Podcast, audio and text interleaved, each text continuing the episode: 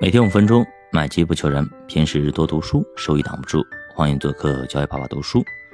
那么连续的下跌啊，尤其是昨天，让很多人的精神已经绷不住了。怎么回事？大 A 股怎么回事？说好的周期呢？说好的上涨呢？说好的一起赚钱呢？怎么都没了？说好的触底反弹呢？怎么都不见了？我想大家很多人跟我心里的感受或多少或少啊会有很多类似，很艰难，确实很难。但是主播一直陪伴着你。突然感觉以前读了那么多的经典，感觉这些经典对于 A 股来说好像又不适用了。基金周期去哪儿了？对吧？很多人会在想。怎么回事？迟到也不至于迟到那么久吧。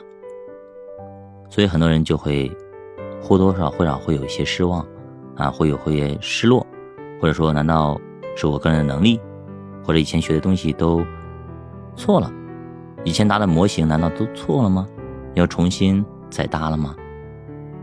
难道真的要去做右侧，做去投机，价值投资难道失效了吗？啊，会有很多人这样去想，我相信，我也会有这样的想法。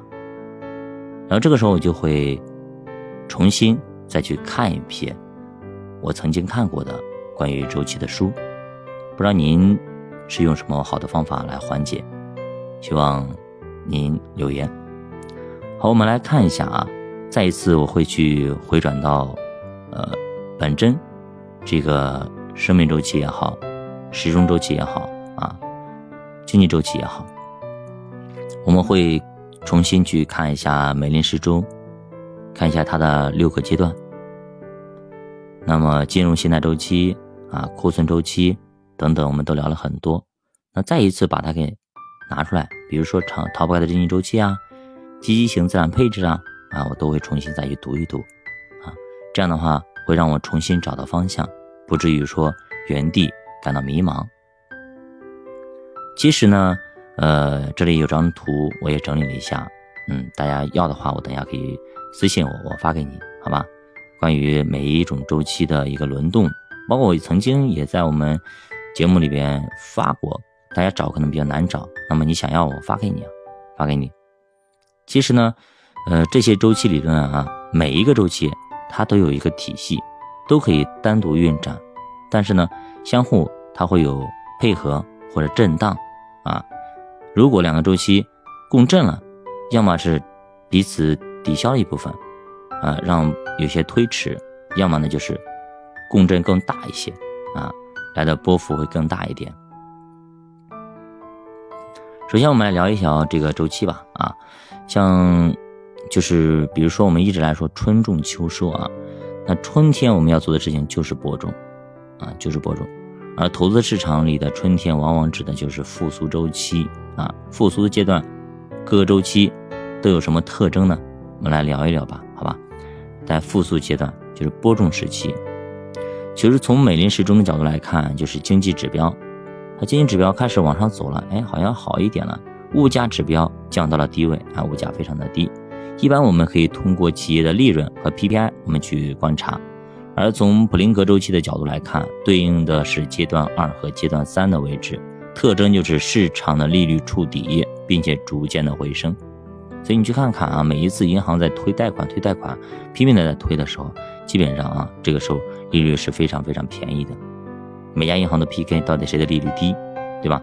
曾经的房贷都是五点多，现在你去看信用贷，甚至都到了二点多，对吧？二点多，这么便宜啊，这么便宜，年化三。二点几，从金融信贷周期来看，说白了就是央行的态度以及社融情况。一般情况下，经济迎来复苏，央行通常不会立马的减油门刹车，不会，所以它依旧会保持宽松的货币政策，社融也会从底部开始回暖。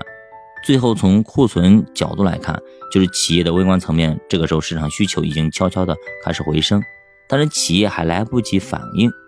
做出生产计划和调整，这个时候呢，企业的就是产品库存没那么多啊，那么这样慢慢慢慢的库存指标就会啊下降下降下降，卖完了，所以说很多企业的营收开始回暖，开始好卖了，啊，开始大慢慢的大规模的进行一个扩产，包括我们之前提到的一些信用底啊、经济底啊，基本都会在这个阶段产生，而市场底部可能会提前一些。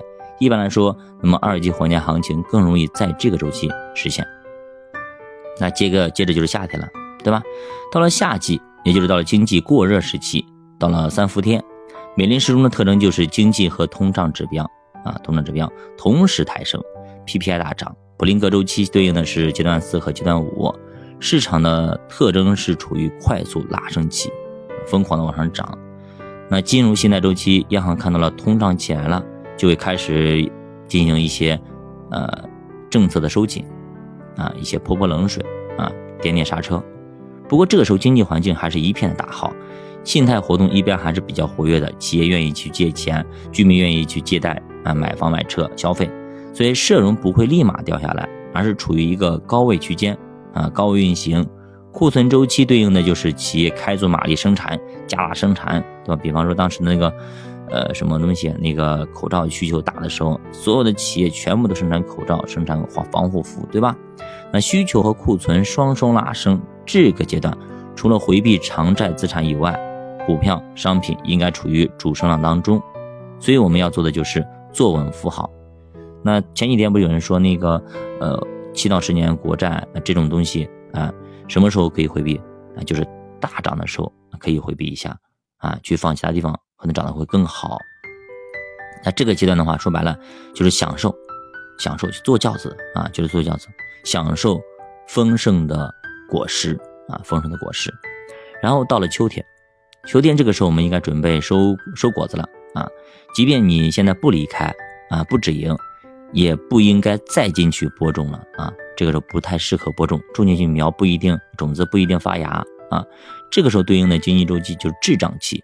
美林时钟的特征就是经济开始见顶回落，物价指标升到了高位。普林格周期对应的是阶段六，啊，也就是利率出现高位回落趋势。那金融周期来看呢，央行之前一直在紧缩，加上经济开始滑落，啊，这些信贷指标有所反应，啊，社融掉头向下。库存周期这边呢，因为经济下行了，所以需求开始减弱，但是企业呢，其实还没有调整过来，还在加足马力的生产。所以导致库存慢慢慢慢的，呃，就是仓库里的钱东西东西会越来越多，越多越多啊。所以说加速的到顶，那快速达顶，库存特别多。所以你看一下库存。好，秋天过了，秋天过了，到了冬冬天啊，寒冬来临，也就是经济周期的衰退期。美林时钟经济通胀同时下滑，普林格周期对应的是阶段一，又重新回到了阶段一样，市场利率处于明显的下行的通道。金融周期这边呢，央行开始观察通胀和数据。如果通胀威胁解除了，经济下行压力又比较大，那么就会开始逆周期调节，进行一些货币宽松政策。但此时经济不太好，大家信心还不足，所以社融呢还在下滑过程当中。库存周期，企业也开始主动减产了，打折促销啦，去去仓库里去卖货了，不然的话仓库放不下了呀，对吧？这库存指标从高位慢慢慢慢的往下走。那按说这个阶段应该只有长债表现出色，对吧？因为你像最近很亮眼的就是七年七到十年国债，对吧？国开债。不过政策底啊，一般都会出现在周期的后半段，对吧？后半段，而股市的一级火箭行情通常又会在政策底之后出现。所以，如果不想错过第一波啊超跌反弹行情，那么可以看看央行的态度明显扭转以后，慢慢慢慢的布局入场。所以我们看到这些周期其实都是联动的、相互配合的，只是不同的观察角度而已。那么我们把这些不同的周期结合到一起，也可以帮助我们综合的去印证当下的市场的一个位置。因为经济实际运转当中，有的时候呢会出现周期错位的情况。或者混沌不清，分不清到底是哪个阶段的情况。那么现阶段到底是是个什么情况呀？为什么推迟呢？其实还是比较明确的，四大周期美林时钟经济和通胀已经见底。那普林格周期就市场利率筑底，金融信贷周期啊，央行一直在货币的宽松，社融即将改善，库存周期呢，就是库存指标已经见底啊，差不多卖差不多了，或者说现在就是黎明前最黑暗的阶段，所以大家都没信心了，都认为这不一样了，这一次不行了，A 股彻底扶不起来了。你去看 A 股涨了十年、二十年、三十年，才从三千点涨那么一点点，对吧？两千点涨三千点，以前印度也涨了几万点了，对吧？腾腾就这种对比图，腾腾都出来了啊！你看美股怎么怎么样啊？你看 A 股啊，扶不起来的阿斗啊，信心基本上都没了，都跌没了。但是真的是这样子的吗？对吧？跌下去再也起不来了吗？难道中国的经济就这么 over 了吗？game over 了吗？对吧？不一定啊，一定不会的，我可以这样说，对吧？不过了吗？肯定不可能的。反过来说啊，每个冬天都会很难熬，对吧？但是呢，我们得给自己一个信心，冬天肯定会过去，春天终将会到来。它不可能一一直冬天下去的啊，它必须把很多人都熬走啊，然后呢，这些人成为股市的代价，来为股市来买单，市场才能够恢复。所以说，这场考试确实这次特别的难。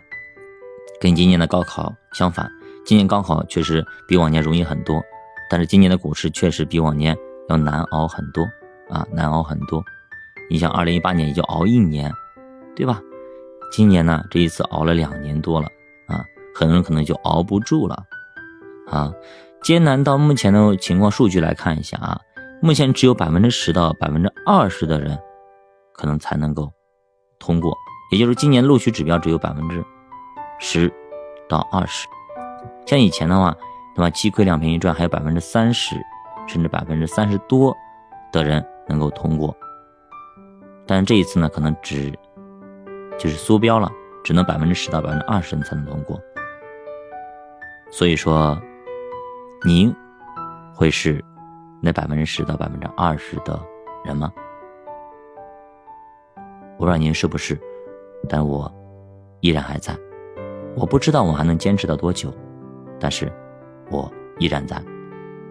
我会陪伴大家一起走过去。如果你心里有些不舒服或者难受，你跟家里人不太方便说，跟同事朋友不方便说，你可以私信主播，我们一起来聊一聊。因为有一句话叫什么？同是天涯沦落人，对吧？我们可以理解彼此的感受，非常理解。因为我们都处在这样一个环境当中，我相信光明就在前方。我也相信经济周期它就是这样一个东西。过去几十年了，对吧？都是这样子的。为什么这一次不一样了呢？不可能。春夏秋冬，这次冬天即使长一点，我相信春天终将会到来。我在这里陪伴大家。我是焦爸爸，我们继续努力，一起。加油！